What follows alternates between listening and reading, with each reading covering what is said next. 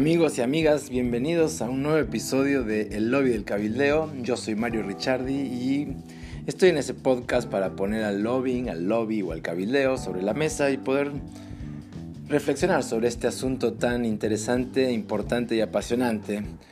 Y bueno, en el episodio de hoy, dado que en Argentina es el 17 de octubre, el Día de la Lealtad Peronista, y los sindicatos juegan un papel muy importante en en lo que ha sido desde los años, desde el año 45 hasta la actualidad, el, movimiento obrero, el partido justicialista, ese de no se vaya a cortar la luz, Juan Domingo Perón y Eva Perón, eh, Menem, los Kirchner, etc. Un partido político que de la mano de los sindicatos de la Confederación General de los Trabajadores ha sido uno de los actores más importantes en la Argentina eh, a lo largo de todos los años, con o sin democracia.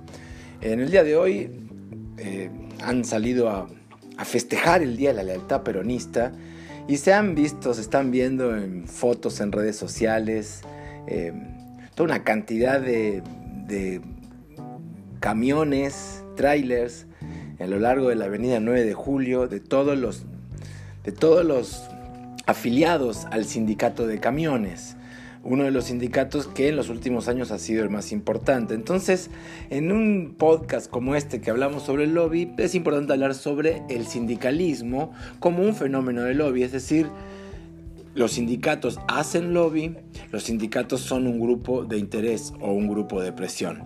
Eh, estamos de acuerdo de que mm, esta es una discusión viva, en este podcast lo hacemos de una manera digamos, eh, llevadera, tratando de hacerlo amena. Es una exposición, pero, digamos, salvando muchas rigurosidades.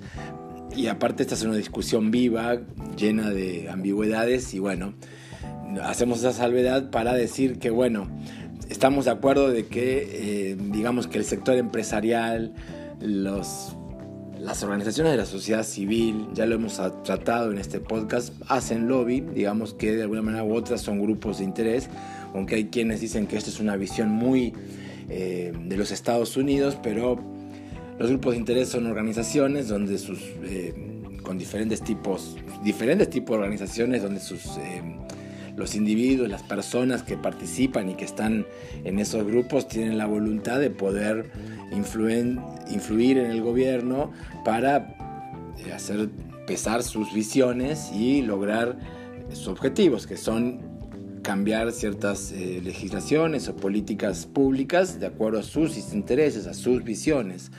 Entonces, digamos, pero estas personas no pretenden ser eh, electas, ¿no?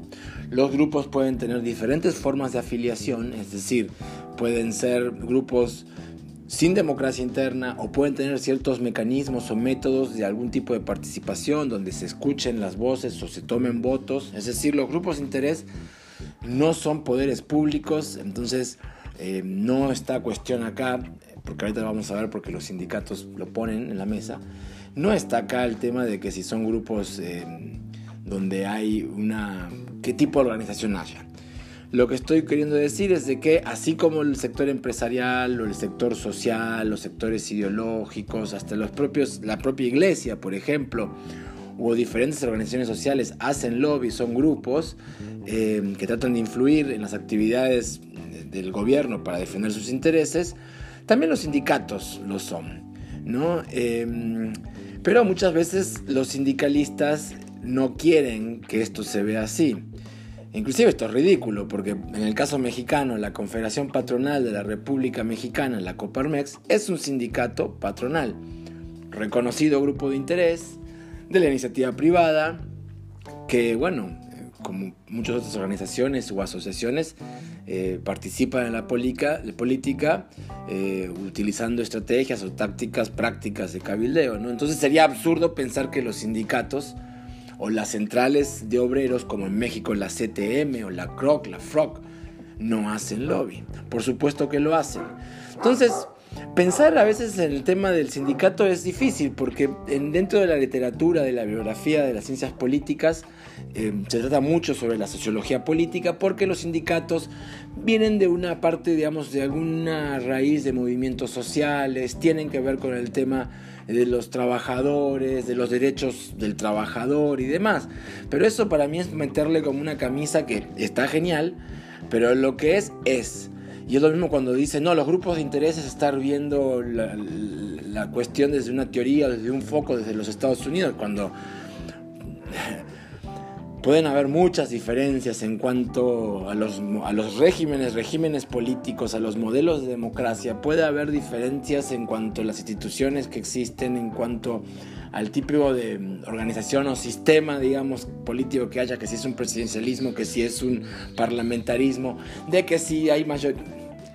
Pero las definiciones sirven como un, digamos, un concepto que van a tener, digamos, eh, que son dependientes, una variable. Dependiente que depende justamente de otra variable que es independiente en el sistema, podemos pensarlo, el régimen político, el modelo de democracia o lo que ustedes manden. Entonces, digamos que eh, los sindicatos son lobbies, eh, tienen una capacidad de influir en la política. Los sindicatos dicen, sí, pero estamos reconocidos por la Constitución, por ejemplo en el caso español.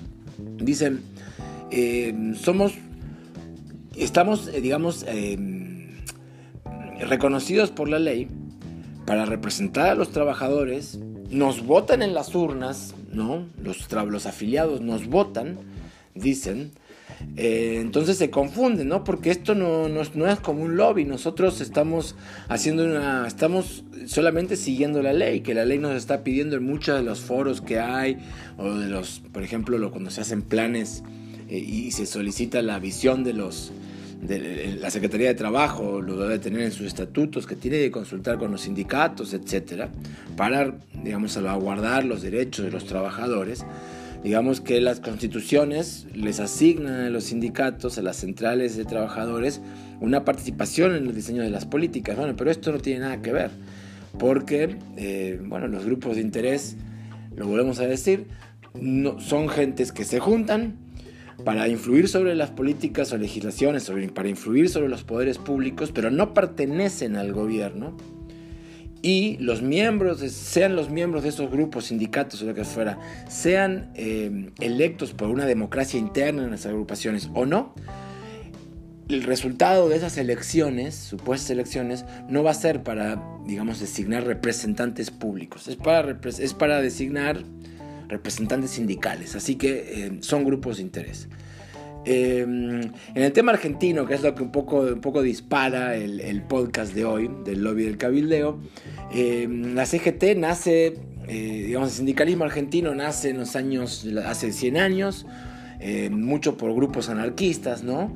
Pero en la década, cuando llega Perón, realmente que Perón, esa fue su genialidad como estratega militar que era el señor, en donde él decide que a los sindicatos va a ser una ley donde por cada rama del trabajo solamente puede haber un sindicato reconocido por la ley. Es decir, los panaderos tienen un sindicato, no pueden organizar cinco sindicatos. Los ferroviarios tienen un sindicato, no puede haber dos, tres sindicatos. Si bien esto ha cambiado sobre los tiempos, pero se mantiene bastante el tema de que hay un sindicato por eh, profesión.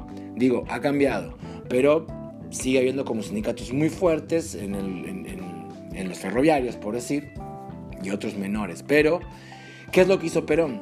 Los organizó a todos dentro de la Confederación General de los Trabajadores, la CGT, que viene eh, eh, en Argentina, esa es una, una, organización sumamente poderosa, justamente por ser la organización de los sindicatos, ¿no? En México, por ejemplo, la CTM, la Confederación de los Trabajadores Mexicanos, coexiste con otras centrales de trabajadores y porque hay otros tipos de, los, por decir, ¿no? Los campesinos tienen lo suyo. En México, eh, digamos que el poder de los trabajadores, de los obreros, está un poquito más pulverizado que lo que en este caso en Argentina. En Estados Unidos, por ejemplo, es un modelo muy parecido, donde la, la AFL-CIO es la agrupación de los trabajadores. Entonces todos los sindicatos que la componen hacen a una, a una organización que los agrupa a todos y es sumamente poderosa. Eh, tienen un poder de lobby extremadamente fuerte. Eso está mal, está bien. no, yo no voy a poner eso sobre la mesa porque no me... De hecho, no coincido con aquellos que quieren prohibir el lobby. Me parece que aparte de falta de, de realismo, me parece que es una locura, ¿no? Entonces, eh, sí el lobby tiene que ser reglamentado, sí tiene que ser transparentado, sí tiene que estar apegado a, cuestiones, a códigos de ética, sí tiene que haber una un monitoreo muy fuerte del dinero que los lobbies ponen en la política, eso seguro, pero decir de que el lobby debe de ser vetado me parece que es eh, eh, hablar cualquier cosa.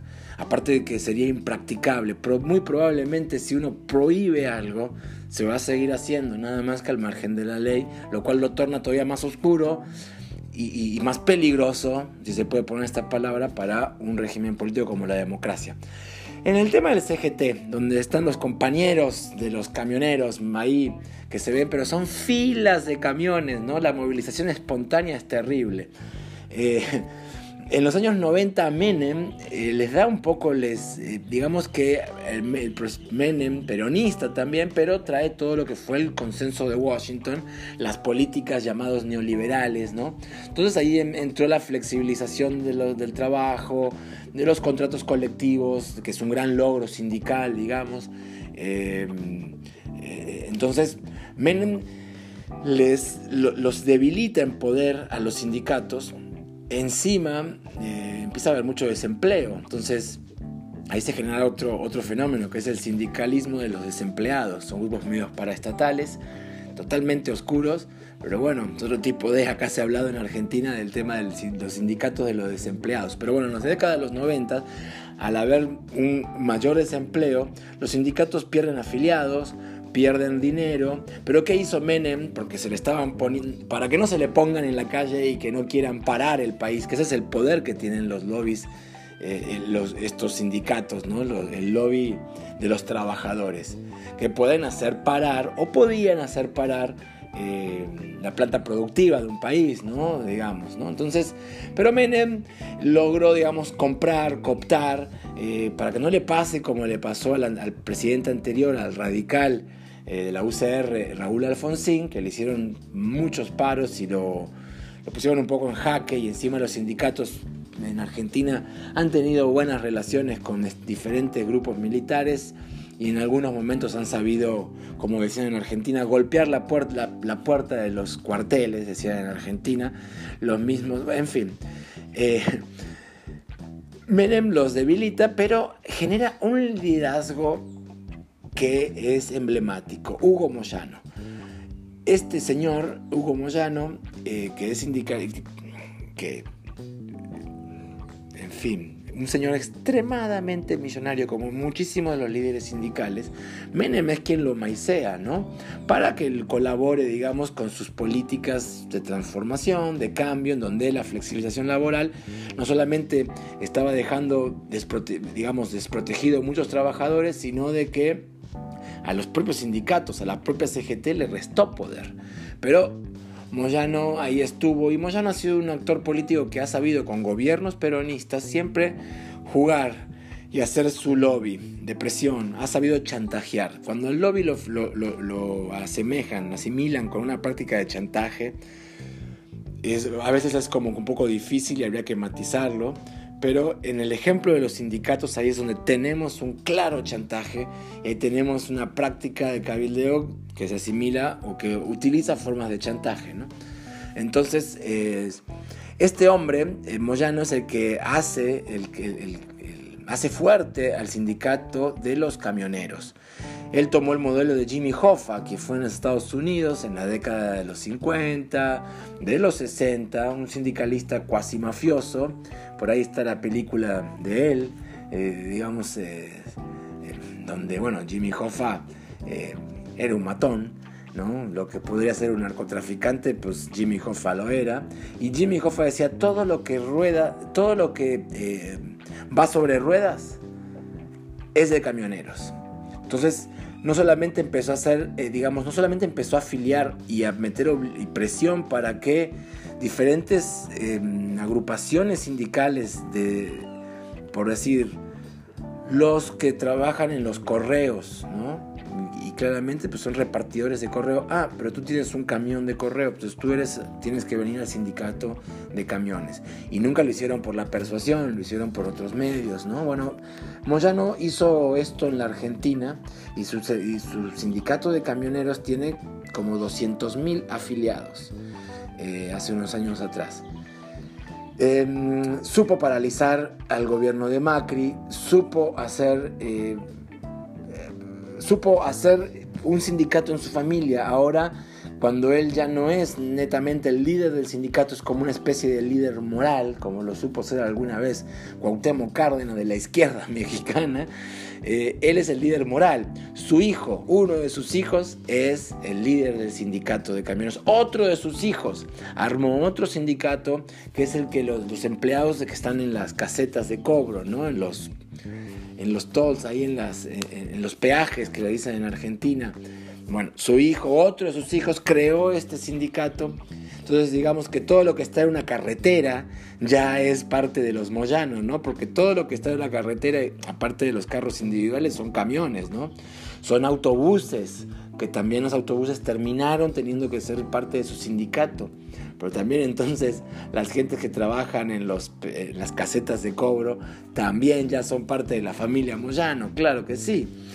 Esto ha llevado muchísimas investigaciones por parte del, Poder Judicial sobre enriquecimiento ilícito, posible lavado de dinero, tráfico de influencias, pero ninguna causa ha prosperado a lo largo de las décadas. Eh, es más, Moyano se hizo dueño un par de clubes de fútbol, Independiente de Avellaneda, uno de esos que es un club, digamos, histórico en la Argentina, se hizo de otros. Los camioneros, su sindicato formó un equipo de fútbol que está en la, en la, liga de ascenso. Eh, su cuñado, el esposo de su hija, de una de sus hijas, de Moyano, es el presidente de la Asociación de Fútbol Argentino, de la AFA. Y ahí hay muchísima tela donde cortar. El asunto de fondo que, digamos, viene un poquito para eh, poner sobre la mesa que los sindicatos también son parte del cabildeo, ¿no? Entonces, eh, esto no le trae buena fama al cabildeo, el cabildeo no tiene buena fama, pero sobre todo lo quiero poner en la mesa para enfatizar que todos los grupos, organizaciones, individuos, que no forman parte del gobierno, de ningún orden de gobierno, de ninguna rama del gobierno, ninguna, cuando están de cara a un representante público, a un servidor público, están haciendo cabildeo, están cabildeando. Sea que pertenecen a un grupo de interés, y digamos que para poner, y ya lo hemos hablado acá también, digamos, grupos de interés, grupos de presión, lobbies, como se dicen, son, digamos, conceptos paraguas para eh, eh, dar a entender que son organizaciones, son un conjunto de personas que, como decía, buscan influir sobre el gobierno, pero no quieren ser electas para formar parte de ningún cuerpo de gobierno, ningún cuerpo, no van a ser parte de ninguna caja negra. Ellos son parte del, digamos, del medio ambiente, lo que está alrededor de la caja negra de Inston, que ese es el gobierno, y que va a buscar incidir, meter sus demandas, sus inputs, van a buscar tener retroalimentación para que haya outputs, para que haya... Eh, respuestas por parte del, gobierno, por así llamar, a los poderes que lo, que lo componen. Entonces, así como hemos dicho muchas veces, los grupos de interés, los grupos de presión, los lobbies, que hay toda una tipología para hablar, que si son grupos fácticos, que si son, etcétera, hacen lobby. Entonces, por supuesto que también los sindicatos hacen lobby. Y lo hacen a través de prácticas de lobby directas, ¿no? Que van y negocian de cara a los legisladores, inclusive han logrado tener representantes que forman parte del sindicato, ¿no? así como de repente hay empresarios que se pasan y se van a las filas de un gobierno, en el caso argentino con el, peronismo, en el caso mexicano con el PRI, actualmente con Morena o con otros partidos, digamos, como el PT o demás, pueden tener, eh, digamos, eh, personajes, personas que eh, tienen una raíz sindical. Entonces los sindicatos, al igual que los grupos empresarios, al igual que los grupos de la sociedad civil, al igual que los grupos ideológicos, al igual que los grupos de identidad, al igual que cualquier grupo, hace cabildea, ¿no? digamos que lo hacen sobre, decía yo, sobre, digamos, con, con tácticas directas, ¿no? Donde van cara a cara, al Congreso, por ejemplo, o se van a una reunión en algún café, o se van a alguna cena, o se van a algún viaje, o se van a un evento deportivo con algún político que buscan eh, persuadir de algún asunto, o ponen dinero para campañas, o dinero bajo la mesa, esto lo hacen mucho los sindicatos, ¿verdad? Es sabido por muchísimas notas de prensa, digamos, de supuestos casos de corrupción que, y, y causas judiciales que están en las eternas congeladoras, pero se sabe, eh, y también utilizan prácticas indirectas, ¿no? De, cabildeo y lo hacen mucho cuando son los número uno, organizan paros generales. Eso es una táctica súper poderosa. Porque si, por ejemplo, en el hecho de los camioneros, Moyano lo ha hecho muchísimo. Si no consiguen un aumento salarial o no consiguen tal o cual demanda que están haciendo, organizan un paro. Y si tú paras los transportes, los el transporte público, los trenes, los subterráneos, los autobuses, la gente que trabaja en otra rama, en otra industria, no puede ir a trabajar, en su gran mayoría, los que no tienen coche. No pueden ir los niños a la escuela, no pueden ir quien sea. Entonces digamos que tienen un gran poder de lobby, ahí es cuando viene un poco el tema del chantaje, porque no solamente es como ellos mismos están haciendo un paro de su actividad, por su inconformidad o para demostrar, digamos, su poder de presión, sino de que lo ponen a toda la economía en paro. Entonces ellos hacen ese tipo de prácticas indirectas o salen muchísimo los medios de comunicación, tienen medios propios de comunicación también. Eh, hacen manifestaciones aunque no hagan eh, paros, como por ejemplo hoy, 17 de octubre del año 2020, que por en no sé cuánta oportunidad se festeja en Argentina, los peronistas festejan el Día de la Lealtad, eh, porque fue cuando fueron los, los trabajadores, fueron a hicieron todo un invento que eso es parte de otro podcast que no es este, que se llama El Lobby del Cabildeo, y que en esta oportunidad llega a su fin. Eh, yo soy Mario Ricciardi, arroba Mario Ricciardi en el Twitter, y este podcast lo pueden escuchar en las diferentes plataformas como Spotify, Anchor, Google Podcast, Apple Podcast, etc. Así que bueno, cuídense mucho que el coronavirus está ahí, hay que coexistir con él, cuidándonos, pero bueno, sean felices que la vida es buena.